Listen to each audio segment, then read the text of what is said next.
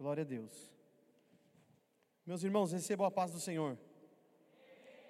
Por gentileza, pode tomar um assento. Eu quero louvar a Deus e agradecer por estar aqui com os irmãos, por estar aqui nesta amada igreja, nesta família de Deus na terra, né? E aprove a Deus em sua agenda divina que eu estivesse aqui com os irmãos hoje. Foi difícil, como o irmão Danilo falou, né? Foi difícil, agenda cancela, vai para lá, vem para cá, mas o Pai reservou para que eu estivesse aqui hoje com vocês. E com certeza a vontade do Senhor ela é boa, ela é perfeita e ela é agradável. Hoje era o dia para que eu estivesse aqui. Então, eu quero louvar a Deus aos irmãos aqui, o anjo da igreja, os irmãos que trabalham aqui, que nos recepcionaram. Deus abençoe. Como eu digo lá na igreja, aonde eu estou pastoreando, vocês são top, tá bom? Faz toda a diferença a recepção da igreja, viu? Toda a diferença. Eu busco isso lá também, não é? E faz muita diferença. Nós chegamos ali já de forma, né, já foram nos recepcionando. Meu filho já está ali numa escolinha e Deus abençoe a todos vocês. Primeiramente, eu quero dizer que meu nome é Michel Ferreira, né? Eu sirvo ao Senhor, dirijo uma igreja, estou à frente de um trabalho de uma igreja ali em São José dos Campos. Fala ali, parece que é longe, né? Aqui do lado, em São José dos Campos. E já há alguns anos eu também trabalho com a juventude. Já faz um tempinho já. Eu pensei que ia escapar, mas não deu, né, mãe? Não deu. O pastor lá, nosso líder, não deixou.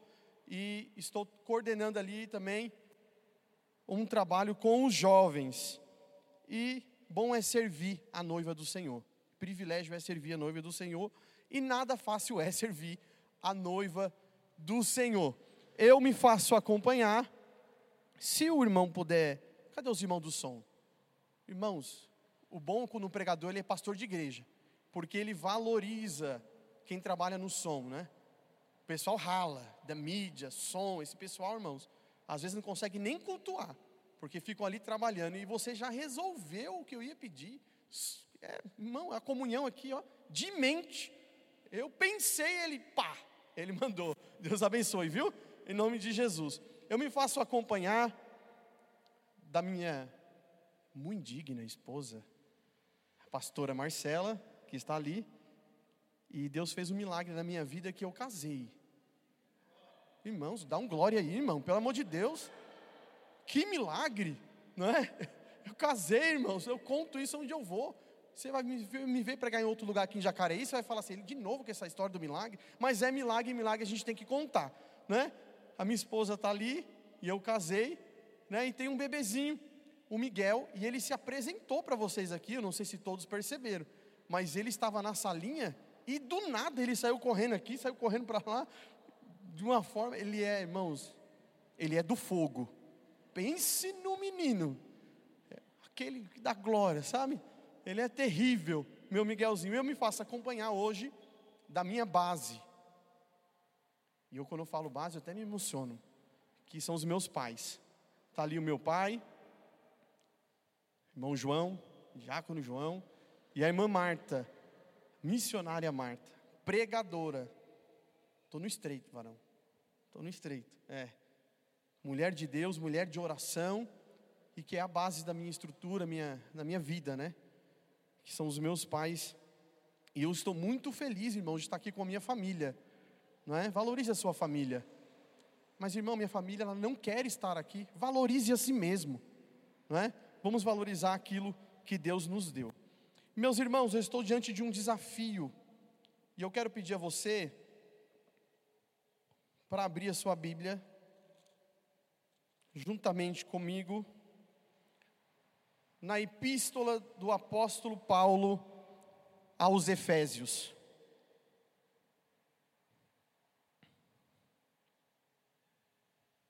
Eu vou ler alguns textos com os irmãos.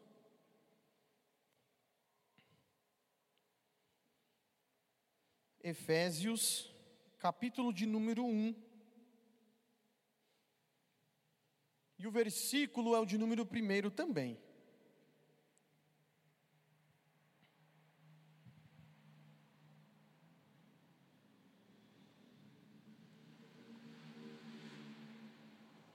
Glória a Deus. Efésios, capítulo de número 1,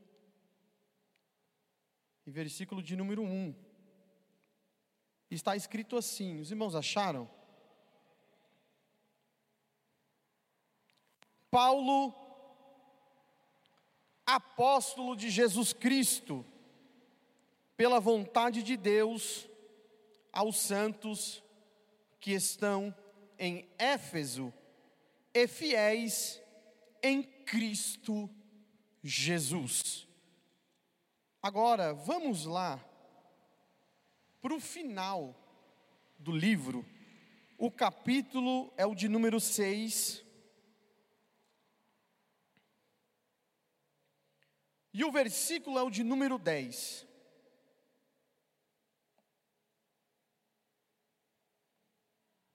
Que está escrito assim: a poderosa palavra de Deus. No demais, irmãos meus, fortalecei-vos no Senhor e na força do seu poder.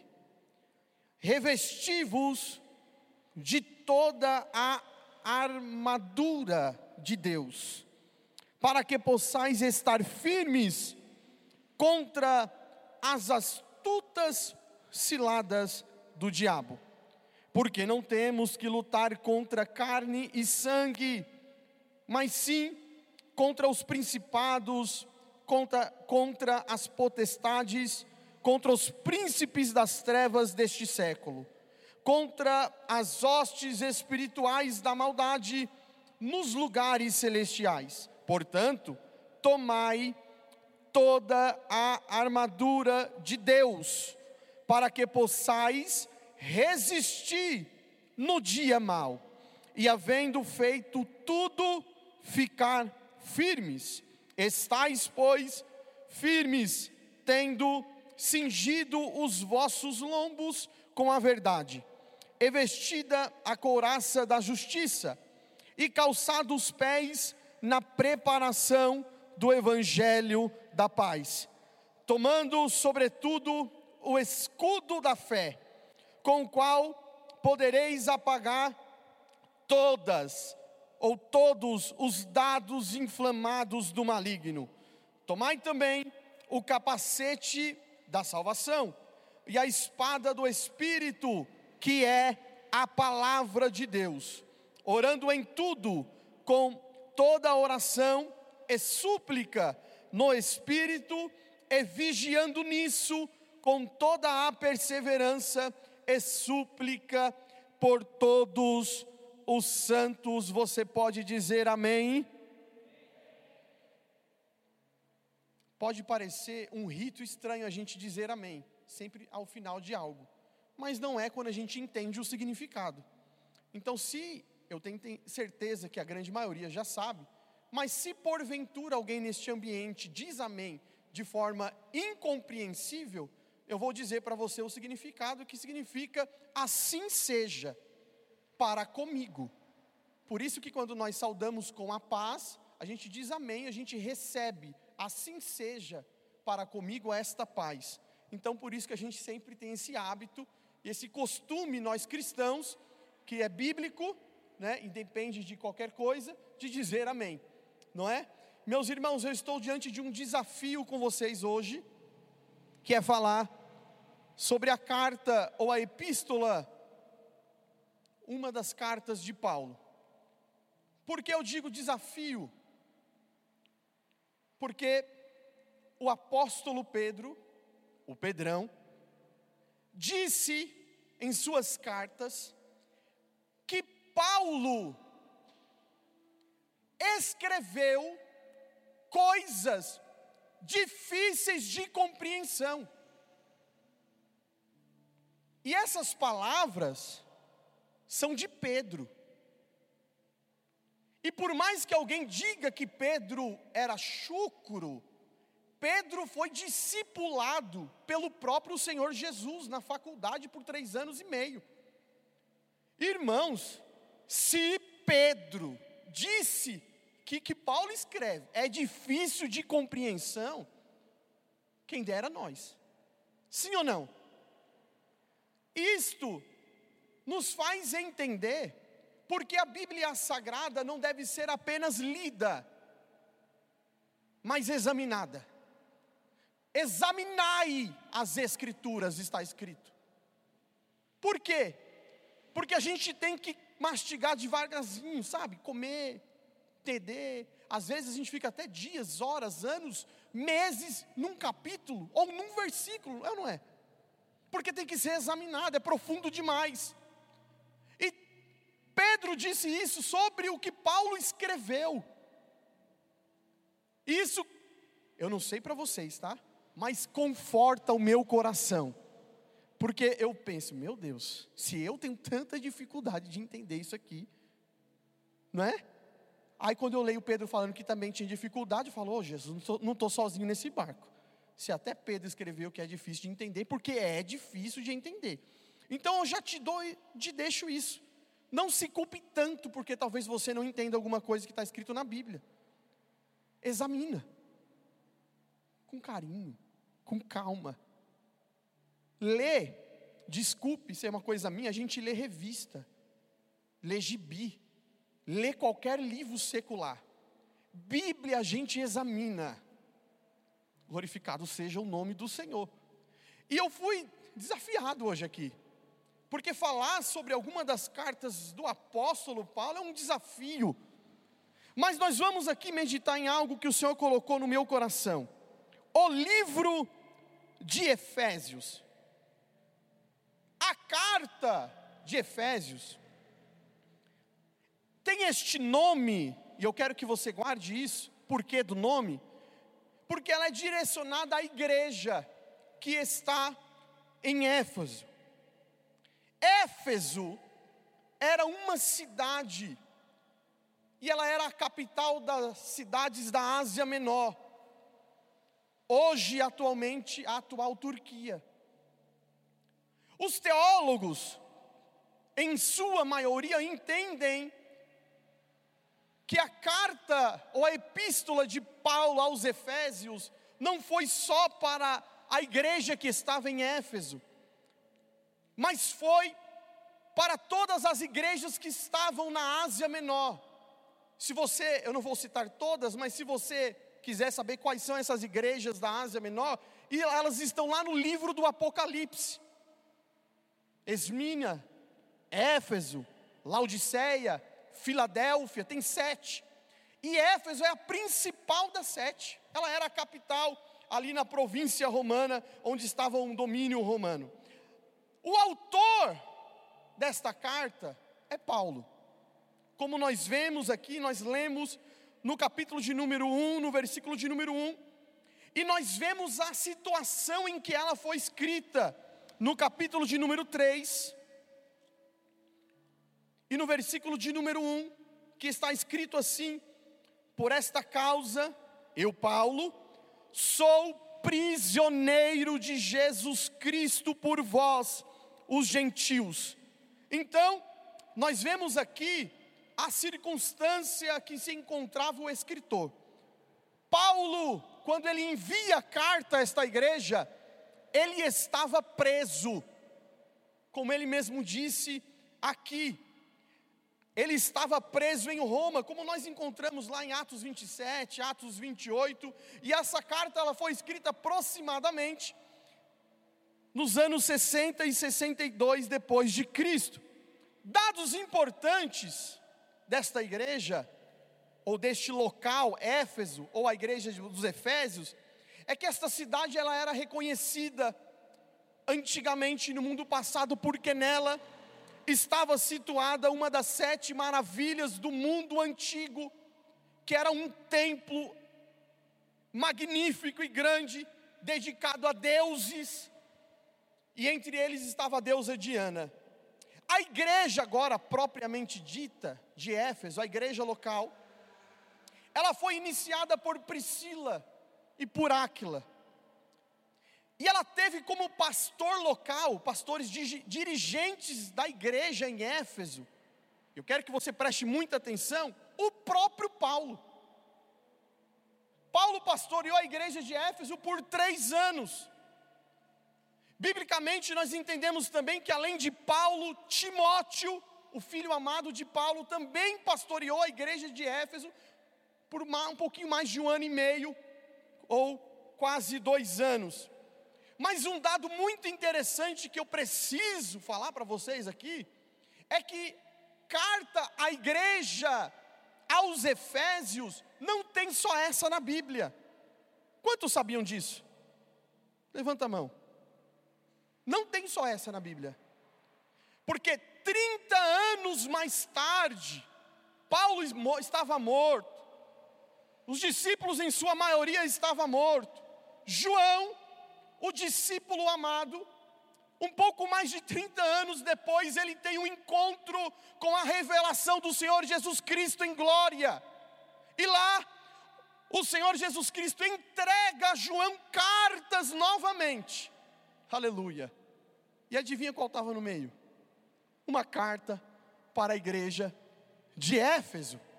E o interessante é que na carta de João, Jesus Cristo ele dá uma apertadinha na igreja de Éfeso.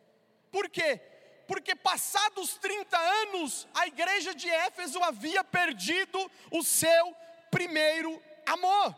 Nós encontramos isso no livro da Revelação ou do Apocalipse, lá no capítulo de número 2, no versículo de 1 ao versículo de número 7. Este livro, agora, esta carta, tratando aqui nós lemos, ela possui seis capítulos. Os três primeiros são considerados teológicos, que estão enfatizando a doutrina do Novo Testamento. Por exemplo, que nós somos salvos pela graça e não mediante as obras. Mas os três últimos capítulos, eles são práticos que nós lemos aqui, o último capítulo sexto, que eles tratam do comportamento de um cristão. Tendo em vista tudo isso, essa crise introdutória que eu fiz aqui para os irmãos sobre o livro, eu quero ministrar o coração dos irmãos em rápidas palavras sobre se revestir da armadura de Deus. Todo cristão vive num campo de batalha. E ele precisa entender que nesta batalha nós precisamos da ajuda do Senhor para poder vencer. Nós temos três inimigos, biblicamente falando, a saber, o mundo, a carne e o diabo. O mundo refere-se ao sistema ao nosso redor que se opõe a tudo que é relacionado à palavra de Deus. Na Bíblia está escrito que o mundo jaz no maligno. A carne é a nossa velha natureza que nós herdamos de Adão, a nossa natureza pecaminosa e escute, a nossa natureza, ela sempre irá entrar em oposição às coisas de Deus. E ela não é capaz de fazer e levar o homem para aquilo que é espiritual e é relacionado a Deus. Mas eu já começo esta mensagem aqui, meu amigo, entregando algo do coração de Deus para o seu. Porque você não veio aqui em vão. Deus tem uma palavra para você aqui hoje. E a primeira coisa que eu vou te dizer é algo glorioso. Porque Jesus Cristo venceu todos os nossos inimigos. Ah, não, você está forçando. Não estou, não. Eu disse que o primeiro inimigo é o mundo. E Jesus Cristo disse em João 16, 33: Tenho-vos dito isto, para quem mintem as pais. No mundo tereis aflições, passareis por problemas, mas calma, tem de bom ânimo, porque eu, como é Jesus? É, eu, eu venci esse mundo que traz problema para vocês. Jesus Cristo, ele venceu a carne como homem. Em Lucas capítulo de número 4, nós vemos a tentação de Jesus. Jesus foi tentado, porque, primeiramente, você precisa entender que Jesus Cristo, ele era 100% Deus, também 100% homem. E ele veio ao mundo para vencer como homem o que nós não poderíamos vencer. Eu até digo, né? Falo para algumas pessoas, não se cobre tanto. Porque se a gente fosse capaz de vencer, não precisava Jesus ter vindo. Jesus veio porque Deus entendeu que a gente não ia conseguir. Aí ele falou: como ninguém consegue, eu vou mandar, eu vou mandar o meu filho unigênito por amor a toda a humanidade.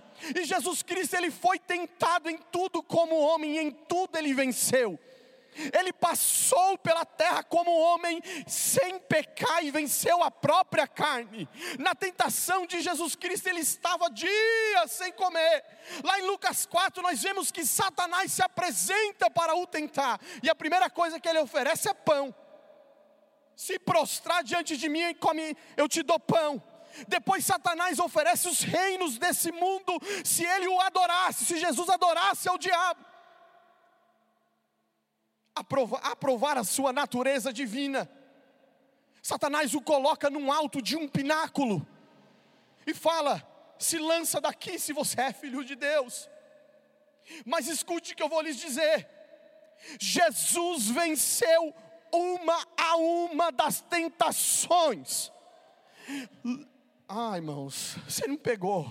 Jesus venceu uma por uma das tentações. E ele venceu como? Ele venceu pelo poder da própria palavra. Quando Satanás lhe trazia uma tentação, ele devolvia falando: Está escrito, está escrito, está escrito, e ele venceu as tentações desse mundo. Em Lucas 22, 42, Jesus Cristo, após a agonia do Getsemane, ele negou-se a si mesmo quando ele disse: Pai, se possível for, passa de mim esse cálice, mas todavia, não seja feita a minha vontade, ó Pai, mas seja feita a tua vontade, ó Senhor. Ali ele estava se negando como homem e ele venceu a carne. Mas mais do que isso, aleluia. Na cruz do Calvário, Jesus venceu o diabo. A mensagem das boas novas, que evangelho significa boas novas, do Novo Testamento é de alegria e é de vencedores. Nós vemos textos, versículos e passagem como: Mas graças a Deus que nos dá vitória por nosso Senhor e Salvador Jesus Cristo.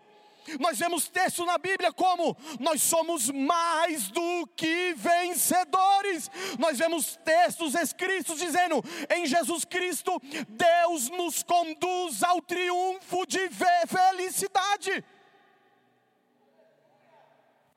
Vitória, conquista e triunfo são os vocábulos da igreja primitiva tudo isso por intermédio do nosso Senhor Jesus Cristo. Ele venceu e o fez como? Lá pendurado lá na cruz do Calvário por mim e por você. Ele venceu tudo.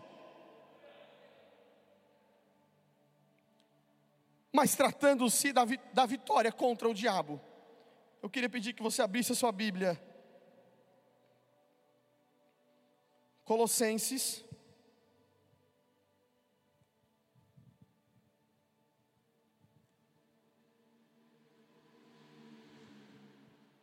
capítulo de número 2, e o versículo de número 13. Aqui nós vemos, de forma linda, a derrota do diabo. E para você que não sabe, o diabo é o nosso adversário. Ele já está condenado para todo sempre. Nós podemos e temos a oportunidade de obtermos vida em Jesus Cristo. Colossenses 2,13, vou ler para ganhar tempo. E quando vós estáveis mortos nos pecados e na incircuncisão da vossa carne, vos vivificou juntamente com Ele, perdoando-vos todas as ofensas havendo riscado a cédula, aleluia, eu sinto Deus aqui, que era contra nós nas suas ordenanças, a qual de alguma maneira nos era contrária, e atirou do meio de nós, cravando-a na cruz. Versículo 15: e despojando os principados e as potestades, os expôs publicamente e deles triunfou em si mesmo. Meus irmãos, aqui nós vemos dois aspectos diferentes da obra salvadora do Senhor Jesus Cristo. Primeira, perdão dos nossos pecados.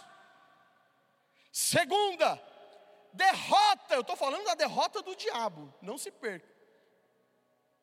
Jesus venceu o mundo, a carne e derrotou o diabo, nossos três maiores inimigos. A derrota do diabo ela está explícita nesse texto. Ele derrotou o diabo, os principados e as potestades que Paulo diz que nós enfrentamos em Efésios. Jesus já derrotou. No versículo 14, se você puder olhar, na minha versão está escrito havendo riscado a cédula. Cédula. Ele usa o antigo costume do cancelamento das dívidas. Essa cédula, o que era esta cédula? Olhe para mim. Era um documento escrito à mão, que era um certificado de dívidas, o qual esse documento servia de testemunha com a, contra aquele que devia algo. Aí Paulo usa essa expressão para mostrar o que Deus fez por nós. O que foi que Deus fez em Jesus Cristo? Jesus, ele diz aí, havendo riscado, oh aleluia, o que é arriscado? Cancelado, aniquilado as nossas dívidas. Paulo diz aos Romanos que todos pecaram e destituídos foram da glória de Deus. Todos nós nascemos em pecado e tinha uma dívida. E o salário desta dívida era a morte. Oh, Jesus, eu sinto Deus aqui nessa casa. Ele diz aqui que Jesus cancelou, pode ser traduzido no grego koiné como riscou as nossas dívidas que estavam na cédula.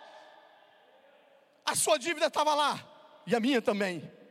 Jesus Cristo pegou a nossa cédula, e o que estava, estava escrito na cédula, não tinha como a gente resolver. Jesus Cristo tomou da mão do diabo e falou: Deixa comigo, porque eu vou riscar a dívida que está aqui eu vou riscar a dívida do Michel. Eu vou riscar as dívidas do Danilo, da Maria, do João. Eu vou riscar tudo, todas essas dívidas. Eu vou aniquilar a dívida que vocês tinham. Mas não foi só isso. Não, Jesus, não. Sabe o que ele fez com esse documento?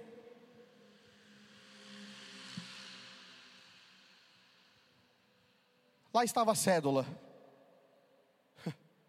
e Paulo diz aos Colossenses: Ele aniquilou.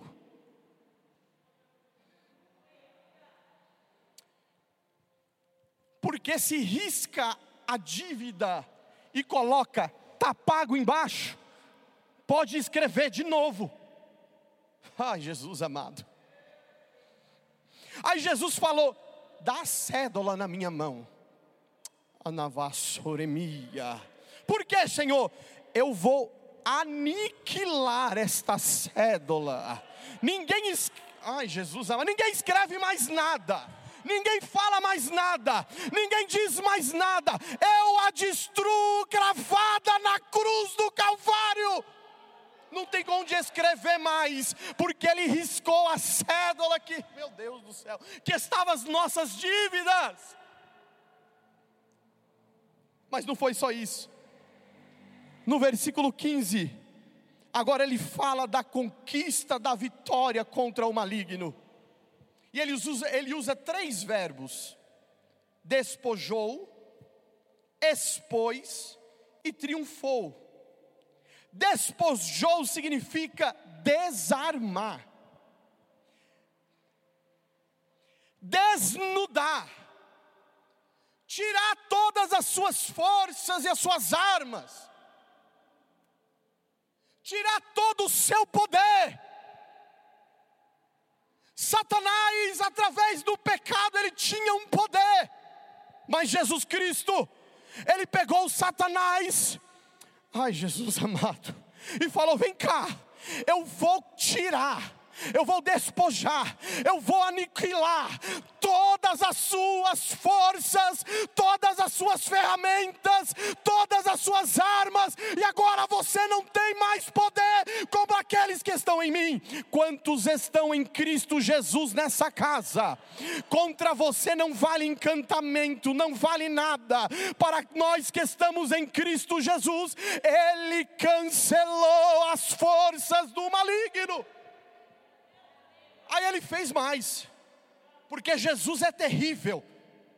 Ele foi para a batalha e foi para vencer. Ele diz: despojou. Depois ele diz: e o expôs. Significa mostrar abertamente, sem segredos. Sabe o que Jesus fez com o diabo? Tirou suas forças pegou pela mão dele, colocou ele em público e falou: ele não tem mais poder nenhum. Ele não tem mais força nenhuma. Ele não pode mais nada, ele o expôs. Aí ele termina dizendo: irmão, pega isso aqui. Triunfou.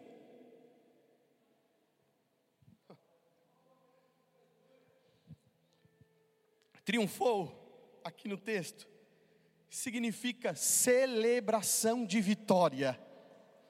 Repita comigo: celebração de vitória. Mais uma vez, celebração de vitória. Irmãos, sabe o que, que é triunfar? Um rei, quando ele descia para a batalha, ele ia para a batalha na guerra e ele ia na frente. Não é como os líderes de hoje. Antigamente o rei era o primeiro. Já viu aqueles filmes no cavalo? O rei vai na frente? Era assim. O rei ele ia na frente. E quando ele ia lá no reino do inimigo, ele derrotava o inimigo, ele tirava sua força, tirava suas armas, tirava tudo que ele tinha, aí ele o amarrava. Depois de amarrar, o rei pegava o adversário, o inimigo que atormentava o seu povo, que oprimia o seu povo, que causava discórdia, problemas, tudo que é ruim. O rei ele ia puxando o inimigo num cavalo na frente. E quando ele ia puxando o inimigo com o cavalo na frente, esse cortejo é chamado de marcha triunfal. Ai, Jesus. Jesus, ele derrotou o inimigo, Satanás, tirou todas as suas forças, o amarrou e saiu marchando e dizendo: está derrotado, está derrotado, está derrotado. está derrotado. Essa marcha é chamada da marcha do triunfo. E como era? O rei ia na frente o exército atrás, aleluia, eu sinto Deus aqui, e um arauto ia na frente do rei. O que é um arauto? Aquele que anuncia boas novas, aquele que anuncia a chegada de um rei, aquele que anuncia uma vitória. O arauto ia na frente, irmã Marta, essa eu aprendi com ela, e sabe como ele ia? Ele ia dançando, ele entrava dentro da cidade falando: vencemos vencemos. Mas ele não só fazia isso, sabe o que ele fazia ainda mais? Ele queimava incenso com perfume, e tinha um perfume chamado o perfume da vitória. Aí, se a dona de casa, o homem, estava dentro de casa, sabe o que ele fazia? Ele sentia o cheiro do incenso do triunfo. Aí ele falava: Hum, estou sentindo o cheiro de vitória, estou sentindo, o rei aniquilou o inimigo, o expôs e está vindo aí. Olha o cheiro da vitória que chega na frente. Aí as pessoas iam saindo das aldeias, as pessoas iam saindo das casas para receber o rei, e as pessoas se colocavam em fileira, e o rei ia marchando e dizendo: Vencemos, vencemos, vencemos. Cadê o inimigo? Está aqui, ó, está amarrado, trancado. Tirei a força, tirei o poder, e ele não mais te oprime, ele não mais cante. Quemaia, surimi fácia. Eu vim aqui te dizer algo. O Espírito Santo me disse algo aqui, eu preciso entregar. Tem gente aqui sendo atormentada por uma hoste maligna, e Ele está te dizendo na tua mente: será que vale a pena ser crente? Não está valendo pena isso tudo? Será que vale a pena ir lá nos cultos de sexta, de domingo? Está meio estranho tudo isso. Será que está valendo a pena? Eu vim aqui te lembrar e te dizer, e mandar o mal embora, e te dizer: Jesus Cristo aniquilou, expôs, venceu. Vale a pena, vale a pena. Levanta a sua mão para o céu, que eu vou dizer algo algo aqui. O Espírito Santo cercou este ambiente com a graça. E ele e ele está fazendo o que é algo espiritual aqui hoje. É algo de guerra aqui hoje. E ele está aniquilando as forças do diabo e dizendo: vale a pena, vale a pena, vale a pena, vale a pena, vale a pena, vale a pena, vale a pena, vale a pena, vale a pena, meu filho, minha filha. Escute essa frase. Jesus venceu o diabo, despindo de suas armas, ornamentos e vestes, exibiu-o como seu cativo e a seguir o arrastou nas rodas do seu carro triunfal. Glorificado seja o Senhor Jesus Cristo para todo sempre. Mas aí você deve estar pensando, você começou falando que a gente está em guerra. Estamos mesmo. Mas nós temos que entender que, como cristãos, não lutamos para conquistar vitória. Escute o que eu vou lhe dizer. Como cristãos, nós não lutamos para conquistar vitórias. Nós estamos lutando em vitória.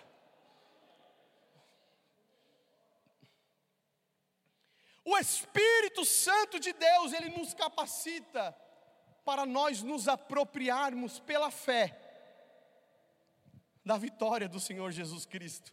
Então, em Jesus Cristo, nós somos mais do que vencedores. Em Jesus Cristo a batalha já está vencida. Em Jesus Cristo nós já vencemos e conseguimos e conquistamos. Pegaram isso daí? Mas enquanto não chega no final, entenda. E sai daqui com isso no seu coração. Você está em guerra. E eu também. Voltando aos Efésios.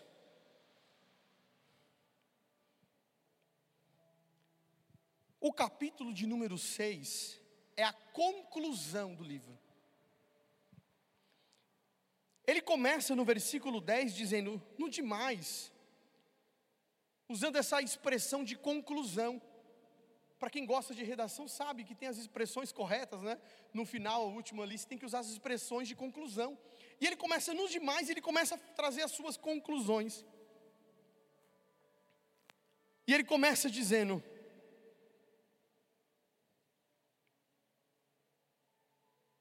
Quem é o nosso verdadeiro inimigo? Em uma estratégia de guerra, a primeira coisa que nós temos que entender é contra quem eu luto, para saber como lidar com ele. E ele começa dizendo quem é o nosso verdadeiro inimigo. Você precisa entender contra quem você está lutando. Eu preciso, nós precisamos entender isso. E a palavra vai dizer que a nossa luta não é contra seres humanos, carne e sangue.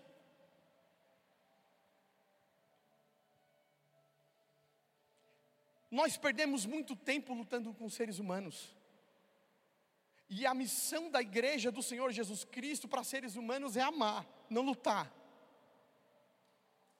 Mas mais do que isso, a missão da igreja contra qualquer tipo de pessoa é sempre amar.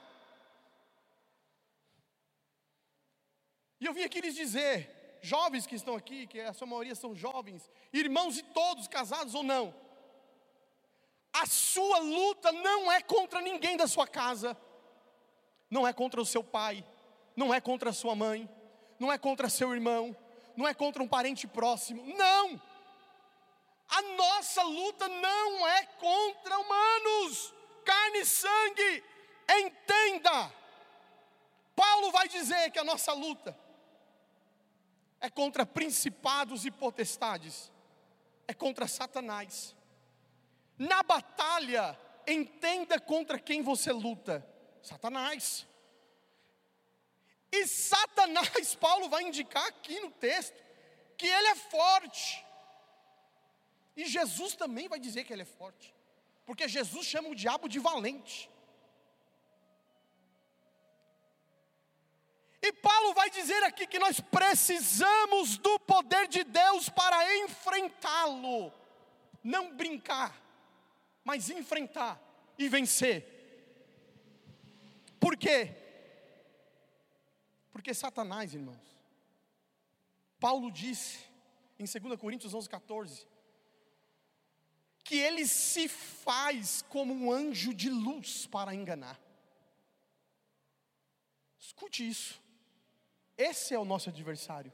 E ele se faz do quê? De anjo de luz. Olha aqui para mim ali é uma figura de linguagem.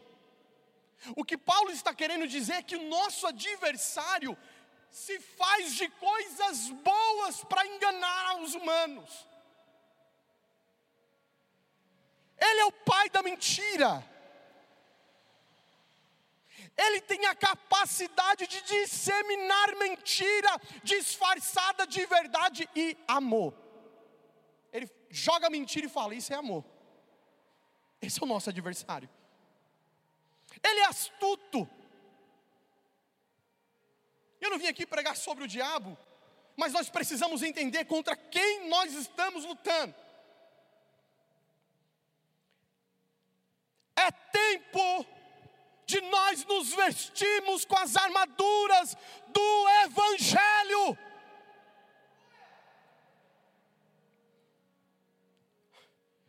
para resistir ao dia mal. A palavra resistir no original significa opor-se, contra, colocar-se contra o dia mal. Você sabe o que é o dia mal aqui no original?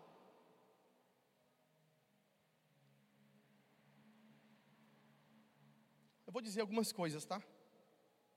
Porque o dia mal aqui eu não posso dizer na minha mente o que é. Eu tenho que entender o que o texto tem, está dizendo para nós o que é. Dias maus, dias de aborrecimentos e perigos.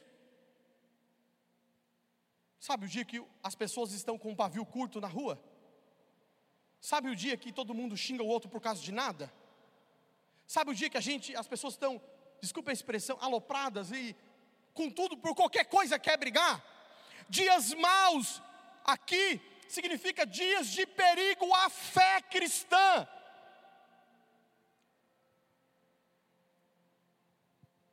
Sabe o que é dias de perigo à fé cristã? é quando a nossa fé no Senhor Jesus Cristo ela é, está sendo colocado em xeque pela sociedade, pela faculdade, pelo mundo. Esse é o dia mau.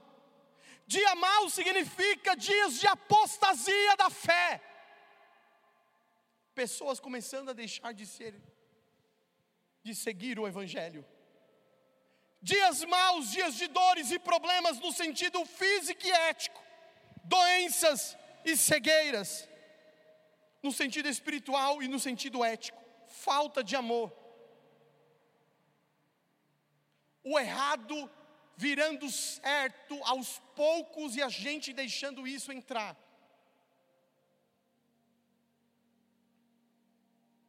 Vou falar baixinho. Parecia que Paulo estava falando de hoje.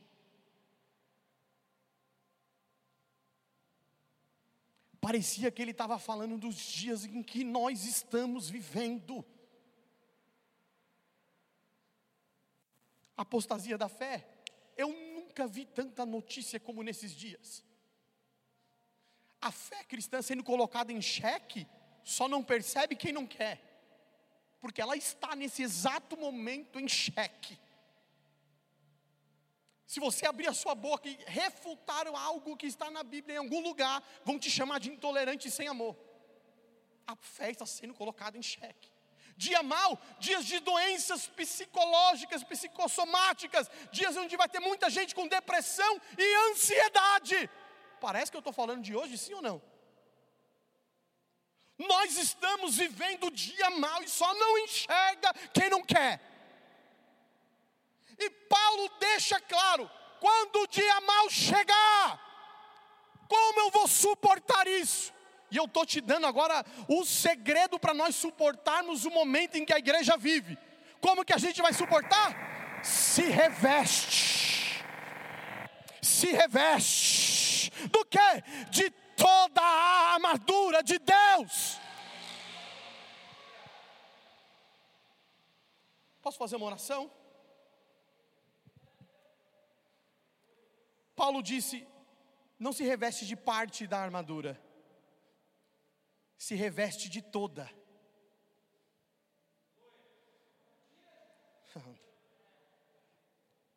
Eu vou descodificar para alguém entender. Se fosse água, Paulo iria gritar: mergulha e sai das águas dos arteiros. Ou em outras palavras, para melhor dizer, meu irmão, minha irmã, meus amigos, no dia mal, não é tempo de brincar.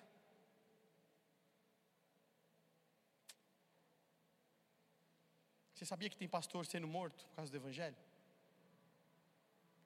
Foi orado aqui sobre a Rússia. Quantos viram a notícia da China que rolou essa semana?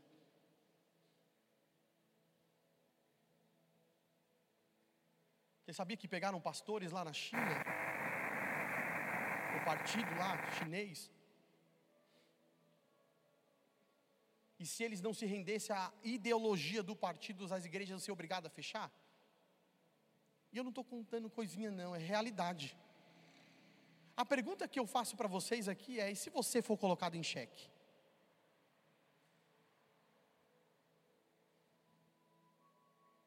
Como está a sua estrutura em Jesus? Lamaia, calamante, minha face. Vamos colocar em pé, porque o meu horário já deu. Eu respeito os irmãos que trabalham, chegaram no horário.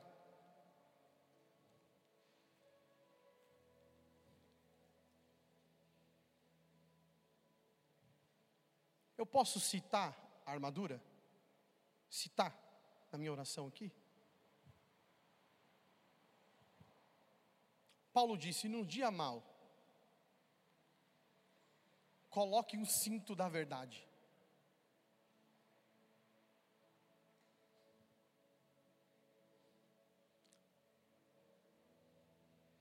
Como é, Paulo?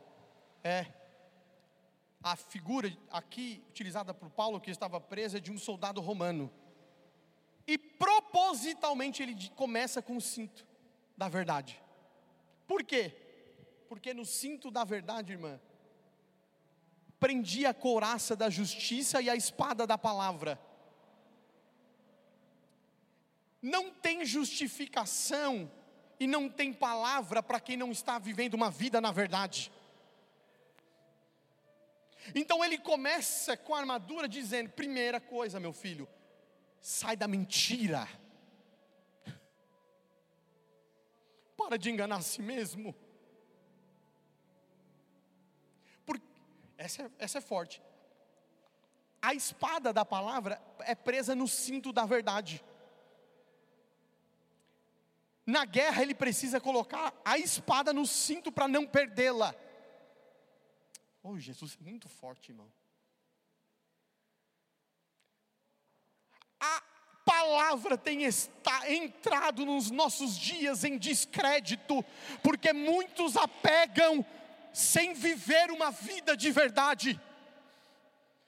Então, Paulo ele vai dizer, antes de pegar a espada da palavra, entra no caminho da verdade. Aí ela vai ter credibilidade na tua boca.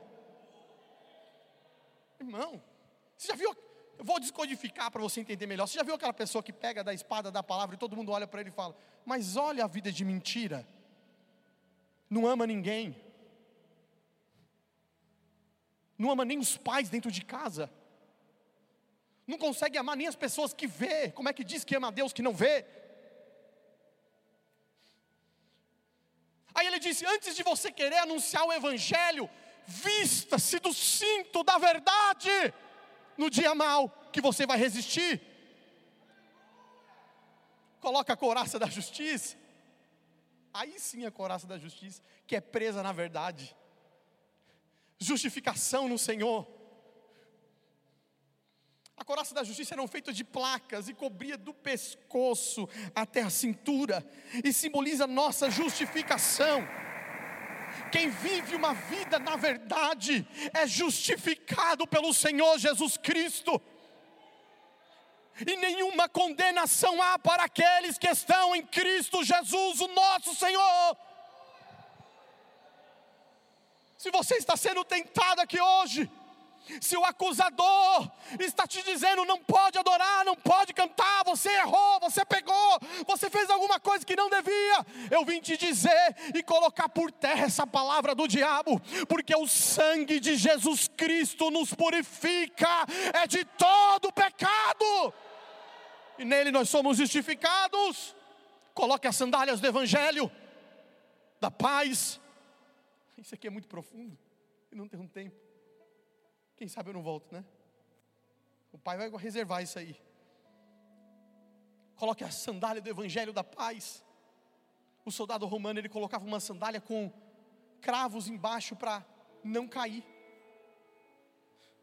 O evangelho nos sustenta. Lembra que Jesus disse: a casa firmada na rocha, na hora que vier o dia mal, ela não vai cair. Quantos estão no Evangelho da Paz aqui hoje? Levanta a mão para eu ver. Enquanto eu orava, Deus me disse: Eu vou entregar. Satanás está de olho na tua vida e falando: Vai cair essa casa, ela vai cair, essa estrutura vai cair, essa estrutura vai vir para o chão. Mas Deus me disse: se você crê, você levanta suas mãos e receba. Não vai cair essa estrutura. Eu estou te sustentando. Pode passar o vento, pode chorar, pode doer, pode sofrer, mas a casa não vai cair, diz o Senhor para você aqui hoje. O escudo da fé Ele diz aqui que a fé tem a capacidade de impedir os dados inflamados. Você sabe o que é dado inflamado? Se atinge um, inflama todos à volta. Você já viu uma pessoa maldosa? Ela tem um coração ruim e ela não guarda para ela, ela vai inflamando todo mundo. Ela vai inflamando todo mundo, dado inflamado. Aí ele fala: pega da fé. e se protege nela. Daia. Calácia. Reviarimia sai. Irmão, demorou tanto para eu chegar aqui. Eu acho que tem mais de um ano, né? Quase um ano que eu estou tentando chegar aqui. Então eu preciso te entregar algo. Eu vim aqui ousado e na fé para apagar alguém que entrou aqui com dado inflamado no coração. Estava inflamado, está oscilando, não sabe se continua, está de olho de pessoas em fora da igreja, de fora na casa de Deus, mas pela fé, pelo poder da palavra, eu quero apagar essa inflamação que estava no teu coração aqui hoje.